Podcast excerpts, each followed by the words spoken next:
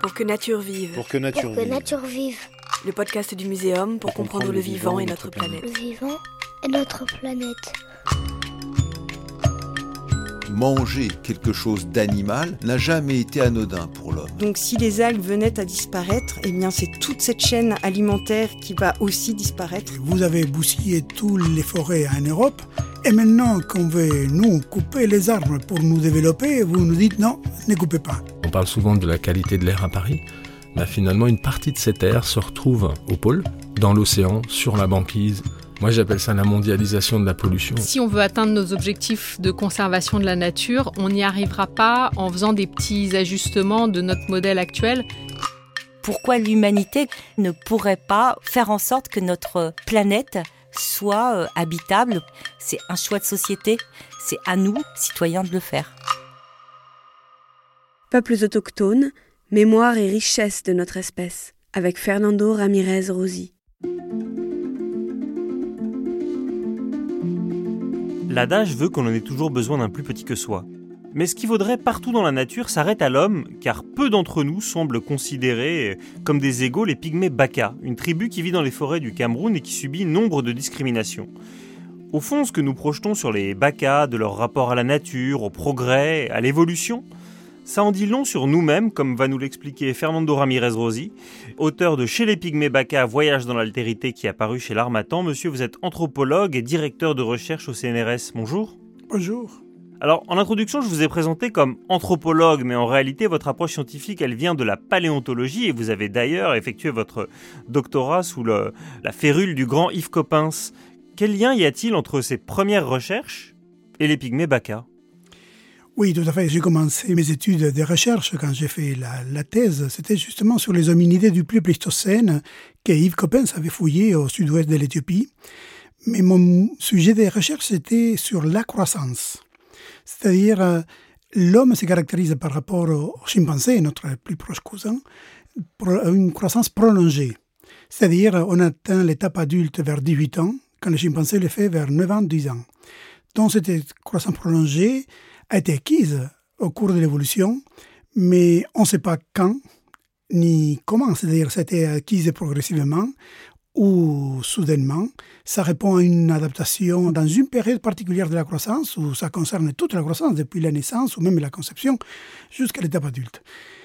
Et donc, euh, j'ai commencé à travailler sur les hominidés du Pléistocène, dirigé par Yves Coppens. Pléistocène, c'est une période qui va plus ou moins 3,5 millions d'années et en 8,8 millions d'années. Mais les fossiles que j'ai travaillés, c'était tous aux alentours de 3 millions d'années et jusqu'à 2 millions d'années de la vallée de l'Omo en Éthiopie.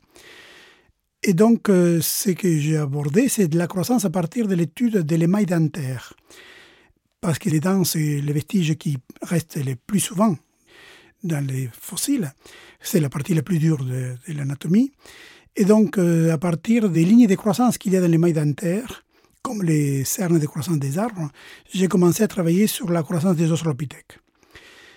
Et ensuite, j'ai abordé l'étude de la croissance chez Homo heidelbergensis. C'est cette euh, européenne à l'origine des Néandertaliens. Même j'ai travaillé sur les Néandertaliens ensuite, et aussi sur les bonobos, ces cousins très proches aussi des chimpanzés et de nous. Et on est arrivé à la conclusion que la croissance prolongée est un aspect très propre à notre espèce. Ça a été acquis récemment dans l'évolution. Mais ce qui nous a surpris le plus, c'est la diversité des croissances chez les fossiles, chez les hominidés du Pléistocène en général, les Australopithèques, les premiers représentants de, de, notre genre, Homo. Il y avait une diversité qu'on ne pouvait pas expliquer parce qu'on ne connaît pas les rapports entre diversité de croissance et différents environnements. C'est à ce moment-là que je quitte un peu la paléoanthropologie pour me spécialiser sur les populations d'hommes actuels. Et je deviens anthropologue biologiste. Et donc, j'ai dit, bon, pour comprendre ce rapport entre différents types de croissance et distincts environnements, il faut comprendre la diversité de la croissance de l'homme actuel et, bien sûr, les mettre en rapport avec l'environnement. Et donc, euh, chez l'homme actuel, il y a une panoplie énorme de diversité morphologique. Et vous avez une extrémité, c'est les pygmées. C'est les populations avec la taille la plus réduite. Et qui habitent dans un environnement très particulier, que c'est la forêt tropicale africaine. Et donc, je dis, bon, je vais voir euh, ce qui se passe avec la croissance chez les pygmées, pourquoi ils sont petits, parce que si la taille adulte, c'est le résultat de la croissance. Et donc, j'ai commencé à travailler sur les pour voir les rapports entre croissance et forêt très humide équatoriale africaine.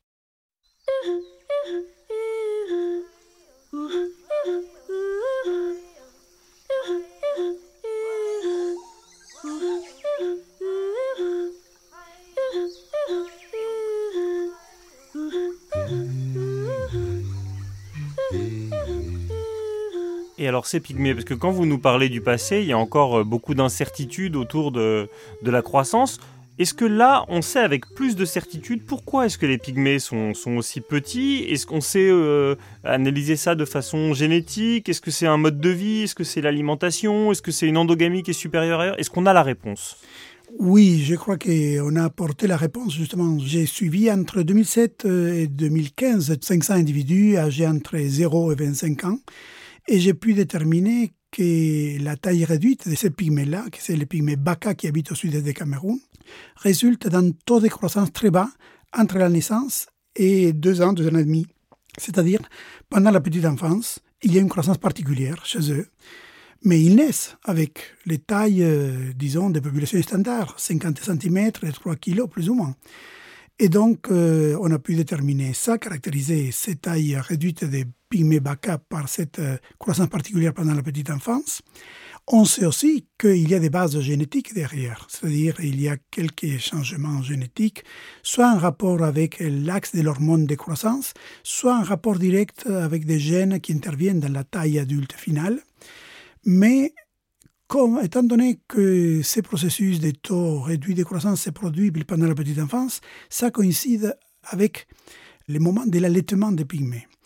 Donc la grosse question est que, ok, on connaît qu'il y a des bases génétiques derrière la petite taille, mais on se demande est-ce qu'il n'y a pas aussi une influence de l'environnement plus directe, c'est-à-dire l'alimentation? Est-ce que l'alimentation, c'est-à-dire le lait maternel, présente tous les composantes nutritives nécessaires pour un bon développement Ou est-ce que peut-être il y a une défaillance à un certain niveau de l'alimentation qui fait que justement il y a ces taux de croissance réduits pendant la petite enfance? Pour le reste, c'est-à-dire à partir de 3 ans, la croissance des pygmées continue de façon standard, c'est-à-dire le, début des règles chez les filles, c'est vers 14 ans et demi. La première reproduction dans les plus précoces, c'est 16 ans, mais sinon la moyenne de la première reproduction euh, maternelle, c'est 18 ans, pour les garçons, c'est 20 ans. Ils ne se distinguent pas du tout des autres populations humaines ailleurs. Et vous, évidemment, vous êtes là en, observateur, vous ne portez pas de jugement et vous ne leur dites pas, comme la seule euh, interrogation qu'on a, c'est sur le lait maternel, vous allez prendre du lait en poudre comme des occidentaux pour voir si jamais ça vous fait rattraper la croissance. C'est pas votre rôle. Non, non, pas du tout. Non, non, justement, ce que je dois faire, c'est de prendre le lait maternel et faire les analyses nécessaires. Bien évidemment, on se demande toujours, est-ce qu'ils vont accepter de me donner du lait maternel? J'ai déjà pris en 2019, j'ai apporté 40 tubes et quand je suis arrivé, j'ai dit que j'avais besoin de lait maternel. J'avais rempli les 40 tubes en moins de 24 heures. Et les mères continuaient à venir, à me donner encore de lait, mais je n'avais plus de tubes, alors ils s'étaient fâchés contre moi. Mais ce qui se passe, c'est que cette fille-là qui venait me donner le lait, je les connais depuis qu'ils avaient 10 ans. Et donc, il y a un rapport de confiance qui s'établit pendant des années et des années de travail en commun, qui a une valeur inestimable. Aucun argent du monde peut acheter ces rapports de confiance qui s'est établi pendant des années de travail en commun.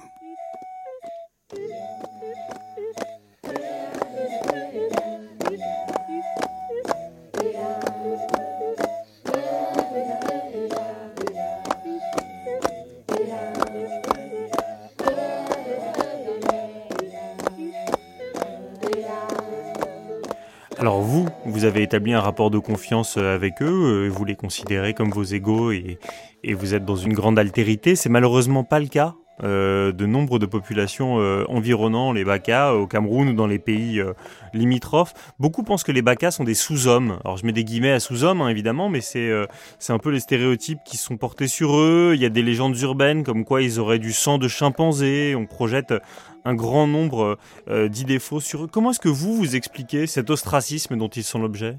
Oui, c'est-à-dire, on a du mal à l'expliquer parce qu'il faut savoir que les premiers contacts euh, d'un européenne, avec les pygmées en général. Hein. Il y a plusieurs groupes dans l'Afrique équatoriale africaine. C'est établi en juin 1865.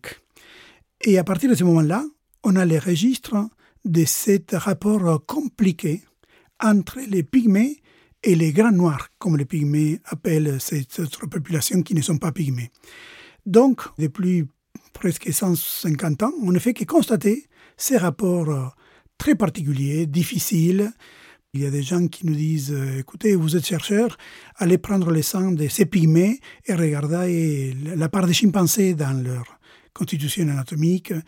Et après, bien évidemment, c'est toute l'exploitation parce qu'ils les font travailler, ils ne sont pas payés. Enfin, voilà, on a tous les aspects qu'on peut imaginer.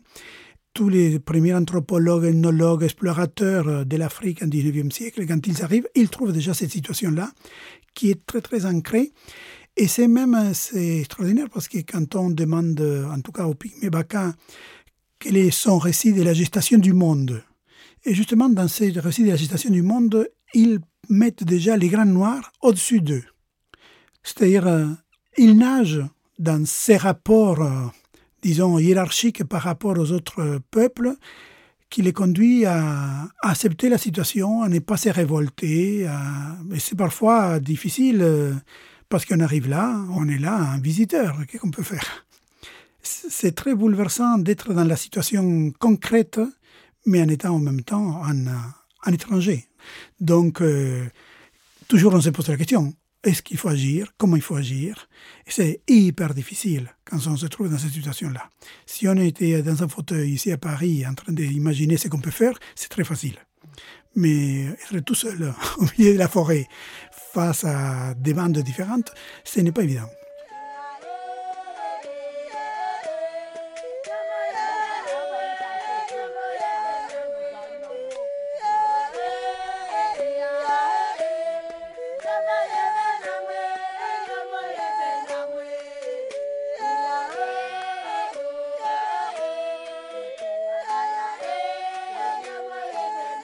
Une des pistes qui pourrait peut-être euh, aider à agir, c'est de mieux connaître. Parce qu'au fond, ce qui est d'assez intéressant sur les, les BACA, c'est que toutes les idées fausses qu'on projette sur eux, ça relève quand même d'un grand manque d'informations. Dans un monde moderne qui est obsédé par la mesure de tout, avec euh, des, puissances de calcul, des algorithmes qui nous donnent euh, l'état d'une population à la décimale près, à la seconde près, sur les BACA, on ne sait pas grand-chose. On ne connaît pas leur espérance de vie, mais on ne connaît même pas leur nombre total. Qu'est-ce que cette méconnaissance euh, un peu volontaire, au fond, vous inspire? Bon, cette méconnaissance répond aussi aux intérêts des pays concernés. C'est-à-dire, si les pays concernés considèrent que les pygmées ne sont pas des individus, par exemple, ils ne vont pas être euh, inclus dans le recensement des populations. En plus, il faut savoir qu'en Afrique équatoriale, en tout cas pour le Cameroun, la brousse commence à quelques kilomètres en sortant de la ville, des grandes villes, Yaoundé, Douala. Et la brousse, c'est un endroit pas très chéri par les gens qui habitent dans la ville. Donc, ils ne sont pas intéressés pour ce qui se passe dans la, brousse. Et je peux dire que là où je vais, l'État n'existait pas. Donc, euh, pourquoi faire des recensements sur ces pygmées-là? Parce qu'ils ne sont pas considérés comme des êtres humains. Mais il faut savoir aussi que cette cette idée de tout mesurer, tout ça, ça c'est très occidental. Une des inconvénients majeurs qu'on avait pour travailler chez les Pygmées, c'était avoir des actes de naissance. Et il faut savoir que personne n'est intéressé dans la brousse africaine pour savoir quelle est la date de la naissance. C'est une préoccupation occidentale. On fête l'anniversaire. Dans la brousse africaine, ça n'a pas de sens. Même les Pygmées, ça ils ne connaissaient pas leur âge parce que ce qui est important, c'est les capacités de chaque individu pour effectuer différentes tâches. Et c'est comme ça qu'on mesure si un individu a grandi ou pas. Et la méconnaissance des pygmées, c'est méconnaissance parce que nous voulons savoir des choses qui n'intéressent pas les peuples de l'Afrique. Donc c'est normal qu'ils ne les savent pas. C'est notre problème à nous.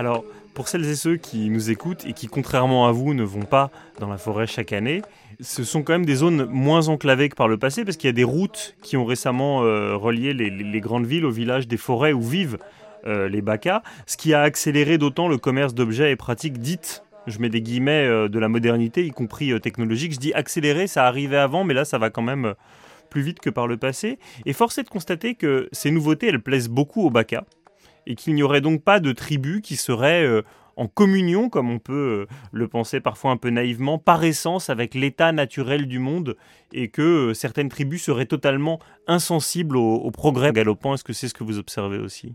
Tout à fait, mais c'est les plus naturels du monde. C'est-à-dire, c'est vrai, il y a beaucoup plus d'accès. Ça va et ça vient parce qu'il y a eu un projet de mines de cobalt et de nickel au milieu de la forêt, mais avec la crise 2008, le nickel et cobalt a perdu de la valeur, ou en tout cas, c'est devenu très cher et dont l'exploitation n'était pas rentable et donc s'est arrêté. Mais à ce moment-là, il y avait bien évidemment beaucoup plus de contacts du monde externe avec les populations locales là où je me rends. Mais bien évidemment, les vacas sont friands pour quelques objets technologiques, surtout par les téléphones portables. Mais en ça, je ne les différencie pas du tout de chez nous. Si on se rappelle, dans les années 90, personne n'avait un téléphone portable. Je crois qu'ici en Europe, euh, du jour au lendemain, il y a eu une explosion des, téléphones portables. Bon, ça, ils sont très friands pour les téléphones portables aussi. Et donc, euh, c'est génial parce qu'on peut communiquer. Parfois, j'ai reçu un appel à deux. C'est très bizarre parce que le problème, c'est qu'il n'y a pas de couverture. Donc, il y a les, un satellite qui passe de temps en temps, dont on met les, les SMS sur le téléphone. Et quand des satellites passent, les SMS s'accrochent et comme ça, et ils arrivent jusqu'ici. Mais bon, oui, ils sont très friands pour ça. Malheureusement, l'autre chose qui les tire beaucoup, c'est l'alcool.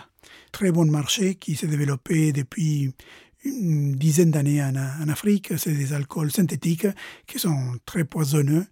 Et malheureusement, ça, il les attire beaucoup. C'est-à-dire, voilà, la modernité a des bonnes choses et des mauvaises choses, comme partout, pareil. Euh, ici, c'est pareil. Donc, il n'y a, a, rien d'extraordinaire. Mais en tout cas, ça peut nous surprendre parce que d'ici, on peut se demander, ah oui, les vacas, ils habitent dans la nature. Ces rêves de nature, c'est nous, occidentaux.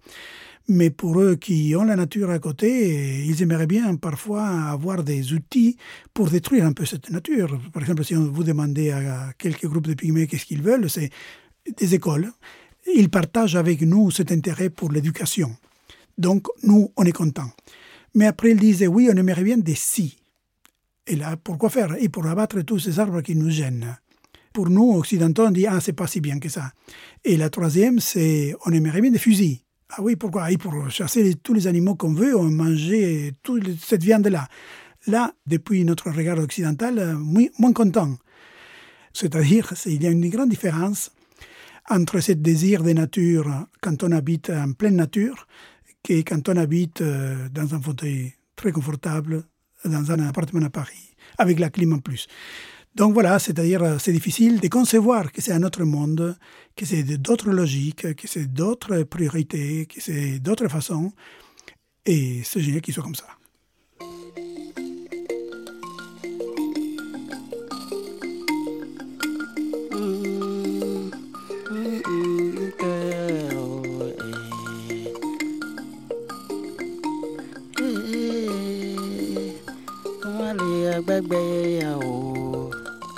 Mais vous noterez quand même la mauvaise foi avec laquelle les Occidentaux portent un regard sur le, le fait qu'ils veuillent des scies pour déforester, parce que si ce podcast s'intitule Pour que nature vive, c'est en référence au, au, livre de Jean Dorst, et dans son livre, l'ancien président du Muséum national d'histoire naturelle montre des cartes des forêts en Europe euh, au XVIe, XVIIe siècle, et on a nous-mêmes énormément déboisé pour faire des routes et des écoles, etc. Tout à fait, et justement, en Afrique, vous allez écouter beaucoup de gens qui vous diront écoutez, vous avez bousillé toutes les forêts en Europe, et maintenant qu'on veut nous couper les arbres pour nous développer, vous nous dites non, ne coupez pas.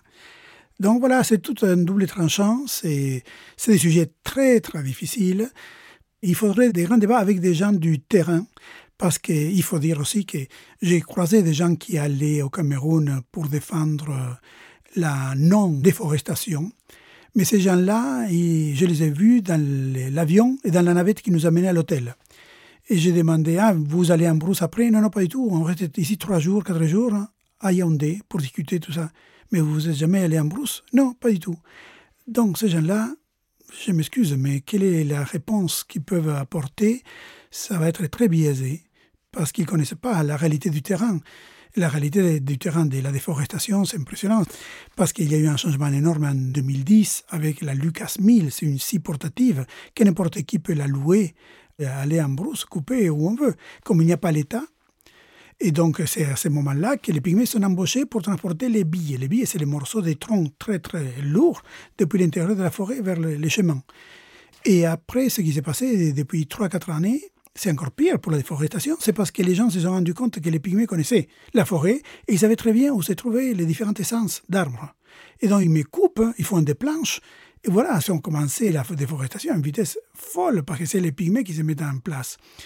Et voilà, mais évidemment, si vous restez à Yaoundé dans un hôtel, c'est toujours la même chose. Vous restez dans les fauteuils avec la clim, vous ne connaissez pas le terrain.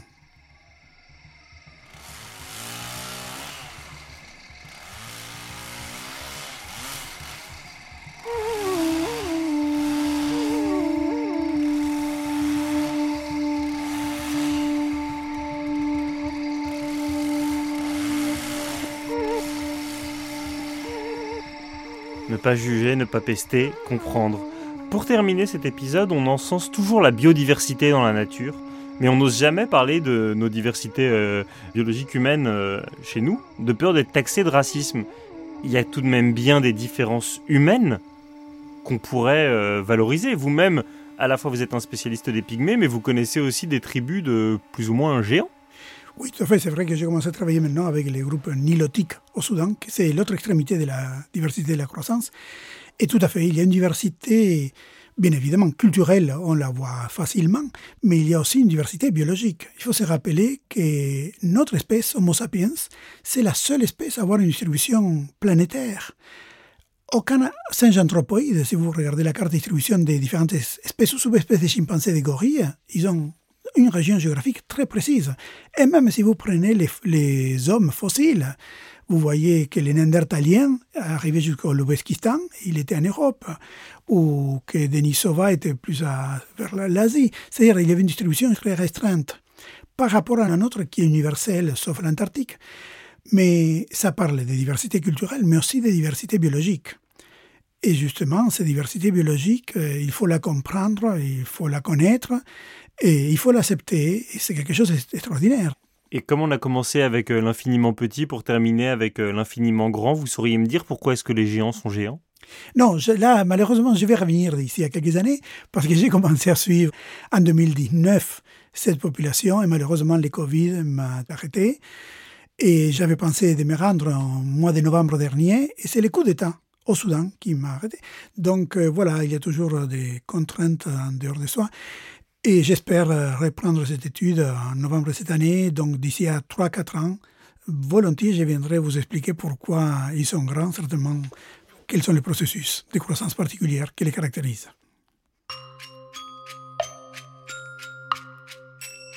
Dans cet épisode, vous venez d'écouter Fernando Ramirez Rosi, anthropologue biologiste, directeur de recherche au CNRS et chercheur au Muséum national d'histoire naturelle, interviewé par Vincent Hédin.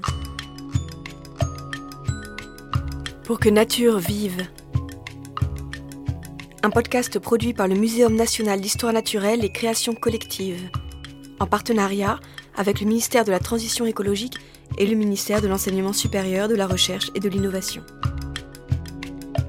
Pour la réédition du livre Avant que nature meure de Jean Dorst, Robert Barbeau, professeur au Muséum, a écrit une postface intitulée Pour que nature vive, qui a inspiré le titre de ce podcast.